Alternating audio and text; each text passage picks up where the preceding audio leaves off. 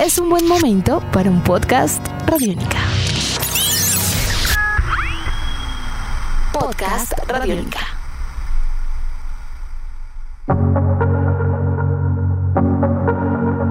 Hola, bienvenidos al podcast de Chévere Pensar en Voz Alta. Yo soy Aleja Beltrán y con la producción de Jairo Rocha y Jane Ochoa iniciamos un nuevo episodio.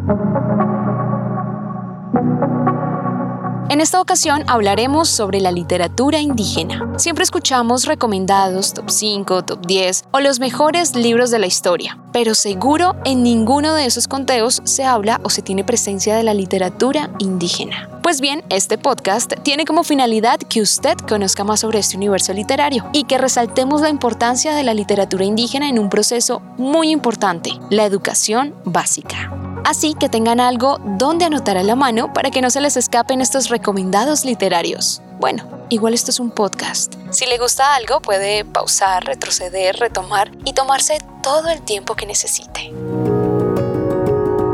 Janet Chávez, docente de la institución educativa agroecológico amazónico Buinaima de Florencia, Caquetá, coordinadora del Nodo Amazonía de la Red Colombiana de Lenguaje. Hablar de literatura indígena es, es algo complejo porque los pueblos indígenas no están acostumbrados a esos términos. Por ahí hay que iniciar. ¿ya? Eh, la literatura recoge esos símbolos, esas interpretaciones, esas cosmologías de los pueblos y cada pueblo indígena tiene unos modos. Entonces, digamos, es un aliciente. Además que esos relatos son orales, son de la tradición oral con la cual los pueblos se han alimentado a través de sus sabedores, de sus abuelos, de las palabras de los mayores. Hoy en día encontramos literatura muy importante. Las bibliotecas, está por ejemplo la Biblioteca del Banco de la República, todas las bibliotecas públicas, la misma colección Semilla en las instituciones educativas han enviado o nos han enviado, porque soy docente, libros. Unos han sido escritos por indígenas, como Hugo Jamio y Freddy Chicangana, y otros son compendios que, por ejemplo, los ha hecho mi, eh, Miguel, los ha hecho Fernando. Entonces, pero lo primero que hay que pensarnos es cómo estos pueblos indígenas no están acostumbrados a estos términos de, de un análisis, sino que para ellos estos relatos son su pensamiento ancestral son su cosmología, son sus modos de ver, son ese conocimiento que ha ido pasando de generación en generación a través de los sabedores. De ahí es, digamos, este llamado que si bien tenemos unas raíces a, Miguel de Cervantes Saavedra, a Shakespeare, todo esto, nosotros, por ejemplo, en mi caso, que estoy desde la manigua, que, es, que es el embrujo, ¿no? Es pensarnos en cómo, en cómo nosotros rescatamos y no dejamos morir una lengua, una lengua indígena, y para ello están precisamente estos relatos. Seguramente cuando usted decide leer un libro es porque algo le causa interés, porque conoce el autor, porque alguien se lo recomendó o simplemente porque se lo regalaron. Pero, ¿cuántas veces ha llegado por alguno de estos medios un libro de literatura indígena? Me atrevería a decir que su respuesta es nunca. Esto pasa justamente porque nunca, ni siquiera en el colegio, nos hemos interesado por la literatura indígena. Así que es momento de que todos entendamos por qué debemos leerla y por qué es tan importante que la tengamos en nuestro radar.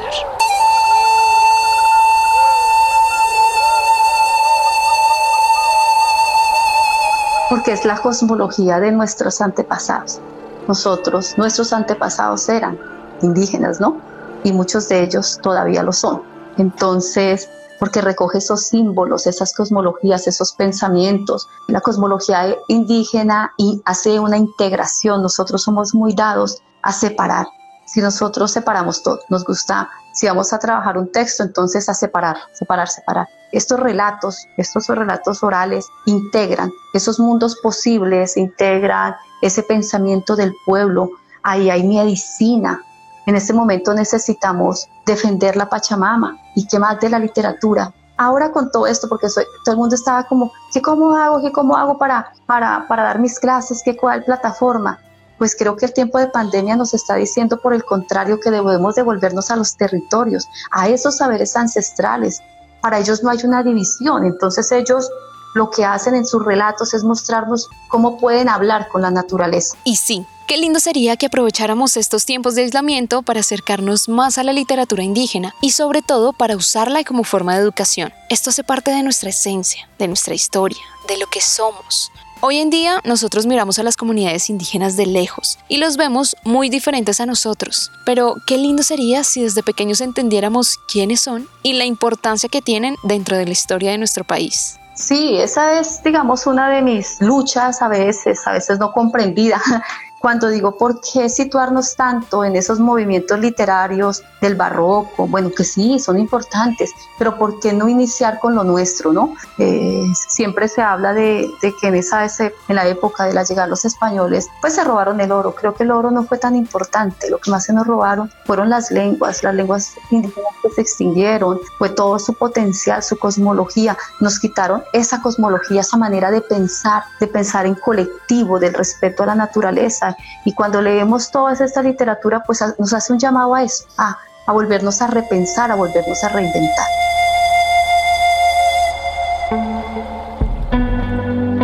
Pero no crean que la literatura indígena siempre ha estado en la vida de Janet y de sus estudiantes. Ella termina llegando y enseñando sobre este tema por algo que parece muy normal cuando conocemos a una persona indígena, su silencio. Resulta que los niños indígenas de su salón nunca participaban en clase y ese pequeño detalle hizo que todo cambiara. Precisamente mis estudiantes son los que me llevan a, indagar sobre literatura indígena. Hace cuatro años empecé un proceso de, de, la oralidad en el aula y fui a presentar toda así chicanera a, a, Barranquilla mi experiencia y hablando de oralidad y cómo había los procesos para que los niños tuvieran la seguridad en su propia voz. Cuando llego a, describir mi, mi, grupo, pues yo hablo que tengo eh, cinco niños indígenas. Entonces, en esos cinco niños indígenas, eh, Mauricio Pérez Abril, mi profe, me dice, ¿y los niños indígenas cómo van? Y yo le digo, no, pues tímidos, ellos pues ya como son, no hablan. ¿No hablan? ¿Estás segura que no hablan? los indígenas son orales. ¿No hablas o tú no sabes de qué hablar con ellos? Y me pregunta, ¿y de qué pueblo son? Entonces yo le digo, sé que como que uno es coreguaje y otro es huitoto. ¿Y ya aprendiste a hablar con ellos en coreguaje huitoto? Y le dije, no. Entonces ahí es como que me desnudo y digo, ¿qué estoy haciendo? Entonces empiezo todo este proceso de indagación y converso con un padre de familia de ellos y sorpresa, es un sabedor. Y entonces, imagínate el potencial que yo tenía y no lo había descubierto. Y empiezo a hablar con él, a respetar sus silencios, porque cuando uno habla con los sabedores, ellos se toman unos tiempos, no son inmediatos como somos nosotros. Hacemos la pregunta y ya estamos respondiendo. Y me dice, mm, ya, lo que tú quieres que yo haga es como yo hacía en tal época cuando fui estudiante, que era que yo les narraba las historias a mis, a mis amigos y a mis compañeros de salón en salón. Y así fue que yo hice mis pasantías. Y yo, ¡ah! Y entonces me dice, sí, es venir a relatar. Y entonces, pues, don Amadeus tenía un potencial de, de esos relatos, de esas cosmovisiones. ¿Y qué hago? Pues invitarlo al aula. Porque voy a tomar yo como profesora esos relatos y esa literatura, digamos en el caso, pues digamos como relatos, hoy estamos hablando de literatura y dije, si tenía al padre de familia. Entonces la pregunta a mis compañeros, a mis colegas es, ¿ya hicimos ese proceso? es pensarnos, no solamente en Florencia Caquetá, cuántos niños indígenas tenemos, cuántos padres tenemos en las aulas, por ejemplo en Bogotá, cuántos niños están en el aula, qué estamos haciendo los profes en el aula con ellos. Una reflexión que no debe ser solo para los profesores, sino para los padres de familia también, y más ahora que estamos todos en casa, ¿qué estamos haciendo con los niños? Qué historias les estamos contando y qué les estamos leyendo. Seguramente empezar con esta literatura no es fácil. Muchos no tenemos un punto de partida y por más que queramos hacerlo, a veces necesitamos una guía. Así que acá les dejamos cinco recomendados de la literatura indígena para que junto a sus roqueritos empiecen a sumergirse en estas maravillosas historias.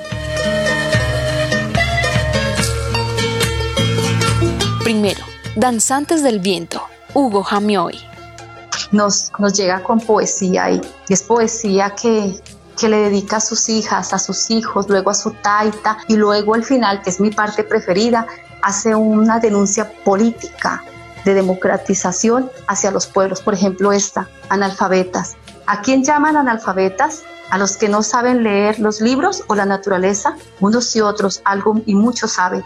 Durante el día a mi abuelo le entregaron un libro, le dijeron que no sabía nada Por las noches se sentaba junto al fogón, en sus manos giraba una hoja de coca y en sus labios iba diciendo lo que en ella miraba. Ya está maravilla. Y esta para continuar con nosotros. ¿En qué lengua? Hoy que me encuentro en su oficina abogando por la vida de mi pueblo, le pregunto, señor presidente, ¿en qué lengua están escritos sus sueños? Parece que están escritos en inglés, ni siquiera en español. Los míos están escritos en Cametza. Así jamás nos entenderemos. Saquen ustedes mismos las conclusiones de eso último que acabaron de escuchar. Eso, en verdad, es un chévere pensar en voz alta en todo el sentido de la palabra. Segundo, espíritu de pájaro en pozo del ensueño. Freddy Chicangana. Y esta es una que, que se maravilla, de los ríos. Navegando sobre un río silencioso, dijo un hermano, si los ríos pudieran hablar, ¿cuánta historia contarían? Y alguien habló desde lo profundo de esa selva misteriosa. La historia es tan miserable que los ríos prefieren callar. ¿Cuántas historias, cuántas verdades callan los ríos colombianos de la historia de este país? Pensar en voz alta. Tercero, antes del amanecer, Antología de las literaturas indígenas de los Andes y la Sierra Nevada de Santa Marta de Miguel Rocha Vivas. Miguel Rocha Vivas es un trabajo maravilloso, incluso son dos libros los que él tiene, y es que ha estado en, medio de la palabra, ¿no? Eh, a diferencia de los otros dos libros, pues los otros dos libros son poesía y son escritos por, por indígenas, ¿no? Entonces no es fácil. Hugo Jami hoy me decía precisamente anoche hablando que, que no era fácil pasar esos relatos orales y hacer, digamos, esa simbiosis, porque es que una cosa es lo oral y la, la, cosmovisión y cómo pasarlo a unas obras o a unos relatos es sin perder esas cosmovisiones. Además, por eso es que muchas veces no son comprendidos por esa manera de pensamiento que se tiene, ¿ya? Entonces queremos todo dividir, lo queremos como explicación. Por ejemplo, en la parte de los mitos se quiere siempre tener finales la mayoría de los mitos no tienen unos finales. Entonces, Miguel Rocha Vivas eh, nos hace un compendio es un compendio, aquí se encuentran canciones, poemas, cuentos, narraciones de 12 pueblos, los Singa, los Camesan, Guambino, Nasa, Pasto. Entonces, por ejemplo, pues aquí ya hay un compendio, yo aquí recomiendo Conejo. Conejo es un relato muy chévere no todo tiene que ser, digamos, bueno, en las anteriores las leyes como unas reivindicaciones, pero en este caso también hay para reírse. Este libro es maravilloso. Es un convenio. Miguel lo que hizo fue, es un bogotano, ¿no? Entonces hace todo su proceso. Se ha dedicado a estos compendios. Cuarto, las palabras del origen. Fernando Urbina. Este no, es, también es una compilación. Es de Fernando Urbina Rangel. Duró años, ¿no? Para, para llegar a este punto y llegar a esto es tan bello y tan maravilloso que lo que hizo mi Fernando Urbina es que a través de los relatos de, ocho sabedores y una abuela, ¿sí? hace un compendio de 16 mitos huitotos. Entonces, cuando uno lee este libro, Las Palabras del Origen, en, el, en mi caso, que trabajo aquí en el Caquetá, en Florencia, pues es encontrarme con la maravilla de sucesos que tenemos de, de nuestros territorios. Entonces, cuando Fernando Urbina, imagínate, apenas lo vengo a leer en estos últimos años, me habla del Caquetá, wow, ¿no? Genial, entonces, uh, increíble, y dice, territorios que yo conozco, pero que al mismo tiempo los desconocía.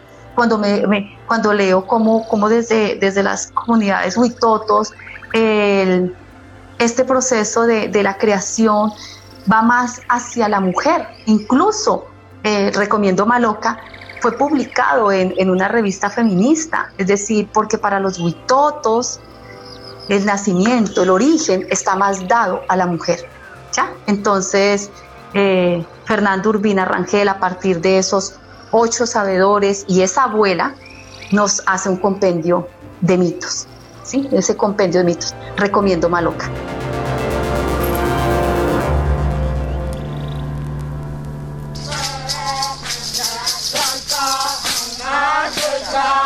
Quinto, en las hondonadas maternas de la piel. Vito Apuchana. ¿Quieres saber algo de las rancherías propias? Este libro, bilingüe, hermoso, su autor, Vito Apuchana, hace toda una recreación. Aquí tú encuentras, eh, si es una vaina genial. A mí me gusta, por ejemplo, Guayú de este texto, y es poesía. Y es esa, hace unas metáforas y simboliza los poemas y, y, nos lleva a todo esto parte del pastoreo, de la cosmovisión de la muerte, entonces de las danzas, hay unas poesías de las danzas maravillosas, maravillosas, entonces eh, lo recomiendo muchísimo, es poesía.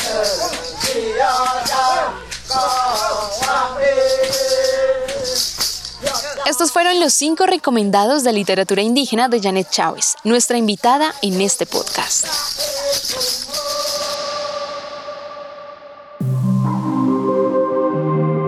Y si su pregunta ahora es, ¿en dónde puedo encontrarlos?